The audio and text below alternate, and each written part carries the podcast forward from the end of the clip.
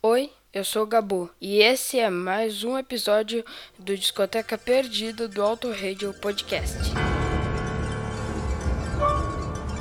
The year is 1991.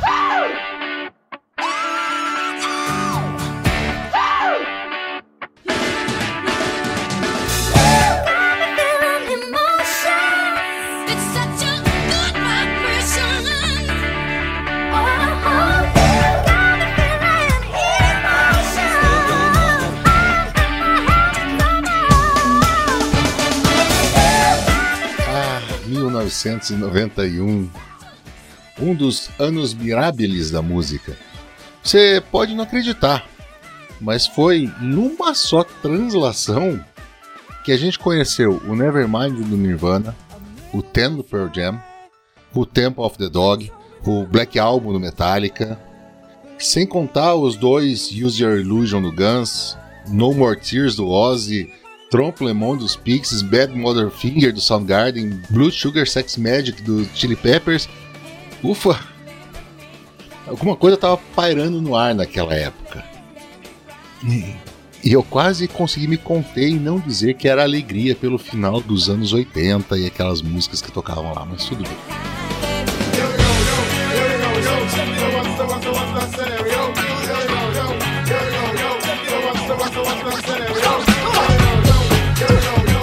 E hoje, ouvinte fiel do Outrage Podcast, nós vamos falar de nenhum desses que eu citei. Porque essa edição do Discoteca Perdida vai trazer um disco de 91, sim. Mas um gestado na costa leste dos USA, que passou despercebido no meio de tantos gigantes, mas que agora, com a facilidade do olhar retrospectivo, a gente pode dizer que não fez feio na comparação, não.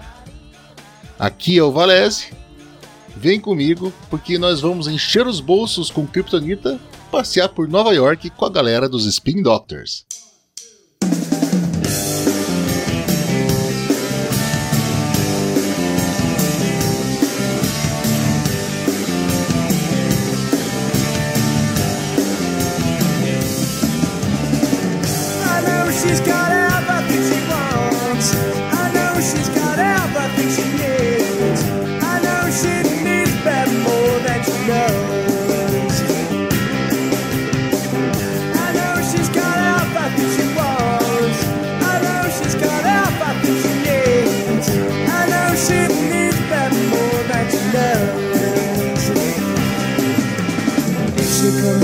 So sweet and kind. I wonder if I'm on her mind. She always turns away. I know I'll get her one of these days. I know she's got she wants. I know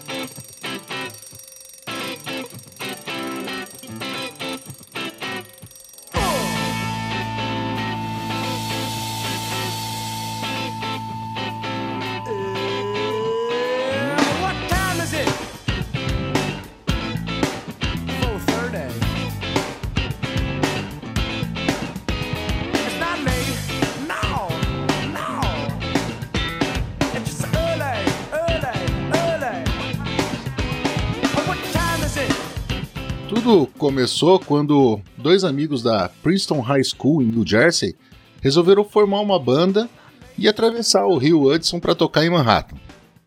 Eles eram o guitarrista canadense Eric Shankman e o vocalista e tocador de harmônica John Popper. Para completar o grupo, batizado como Trucking Company, a princípio chamaram outro vocalista e guitarrista, um amigo deles nascido no Havaí e criado na Austrália antes de estudar na mesma Princeton, chamado Chris Barron. O negócio dos três era fazer jams, subir no palco com outros músicos que tivessem de bobeira e tocar coisas do fim dos anos 60 e começo dos 70, como Grateful Dead, Allman Brothers, Steve Miller Band. Na noite, desde 1989, a Trucking acabou incluindo Aaron Combs na bateria e Mark White no baixo, e fazia sucesso entre a molecada escolada com o pop cheio de influências blues, rock e funk e a energia nos palcos, onde o improviso era a regra e cada música podia passar fácil de 10 minutos. Eles acabaram atraindo a atenção de um executivo da Epic barra Sony Records em 90 que ofereceu um contrato. O John Popper resolveu sair para se dedicar a outro projeto paralelo que ele tinha, mas a amizade não se abalou. A nossa galera aqui decidiu virar os Spin Doctors e sempre fazia show juntos com a banda do Brother, uma tal de Blues Traveler. Tanto é que vocês ouviram a harmônica dele, do John Popper, na música que tocou inteira agora há pouco, More Than She Knows. E a que está tocando ao fundo agora, What Time Is It, foi composta durante uma dessas jams bagunçadas que eu falei. E o Auto Radio informa, a hora era quatro e meia da manhã quando eles fizeram isso. A Epic primeiro lançou um EP ao vivo chamado Up for Grabs para testar a temperatura da água em janeiro de 91 e em agosto do mesmo ano chegou o nosso tema de hoje, Pocket Full of Kryptonite.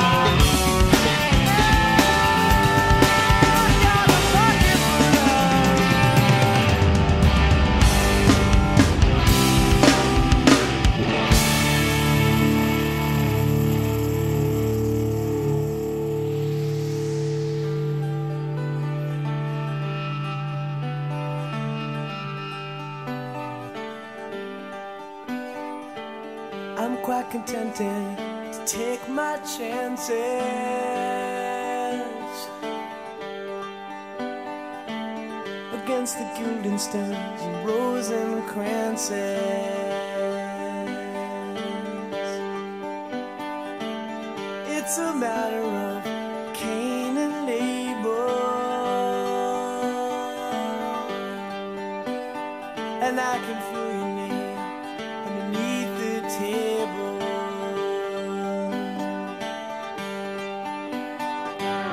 It dangle by the.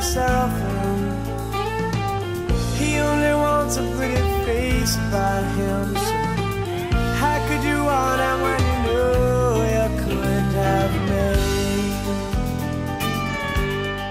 Vocês ouviram Jimmy Olsen's Blues, a música que abre o primeiro álbum de estúdio dos Spin Doctors. Nela, um pobre Jimmy Olsen apaixonado pela repórter Lois Lane faz a ela uma proposta. Larga o super-homem e vamos comigo pro centro da cidade. Eu tô com o bolso cheio de kryptonita. A arte de capa também brincava com isso, mostrando as ruas de Metrópolis, quer dizer, Nova York, e uma daquelas cabines telefônicas onde o Clark Kent gostava de trocar de roupa. Aliás, foi a capa e o nome do disco que chamaram a atenção de um jovem Valese durante uma das visitas semanais sem objetivo definido à locadora de CDs perto da casa dele. É, meus amigos, meus caros milênios, lá por 92 a gente tinha grandes lojas cheias de mídia física e por um valor que cabia no bolso de um adolescente vestibulando, você podia levar alguns deles para casa por um curto período de tempo para ver se eram bons.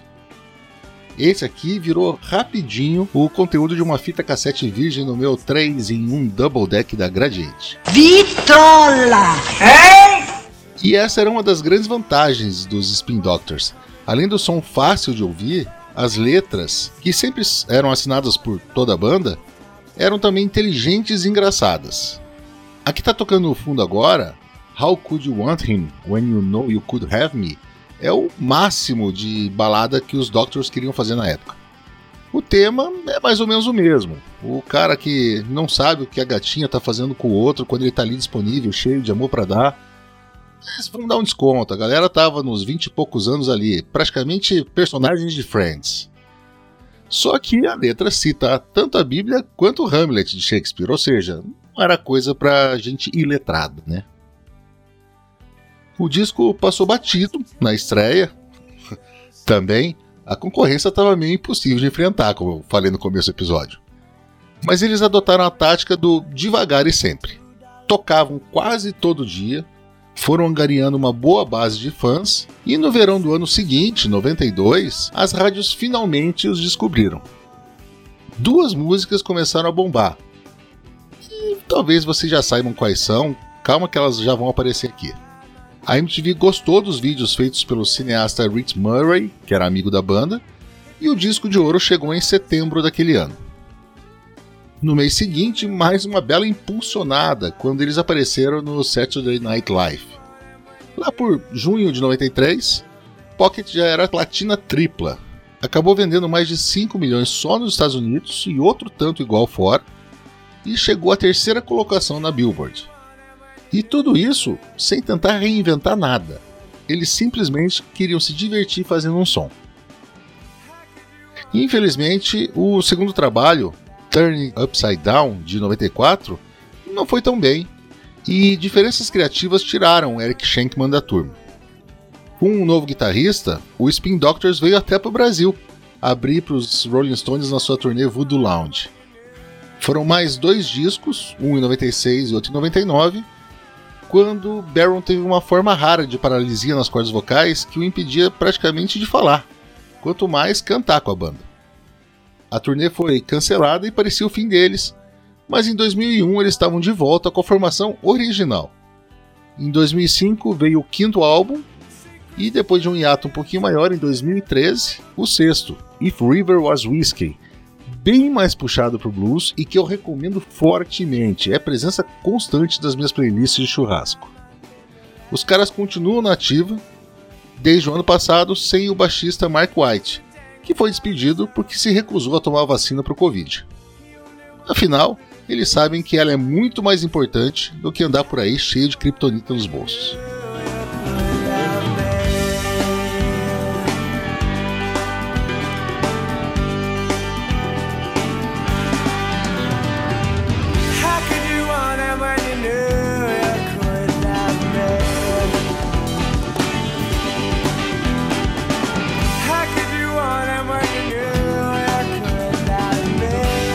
Love me? Esse ouvinte fiel é o Outrage Podcast, no Twitter e no Instagram como arroba Podcast.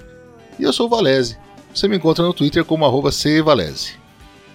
E eu me despeço de vocês com duas músicas, afinal, não dá para escolher qual delas é a melhor, são as duas que eu citei antes. Então fiquem com Little Miss Can Be Wrong e na sequência com Two Princes. Um grande abraço e até a próxima. Sobe o som, Flash Jackson.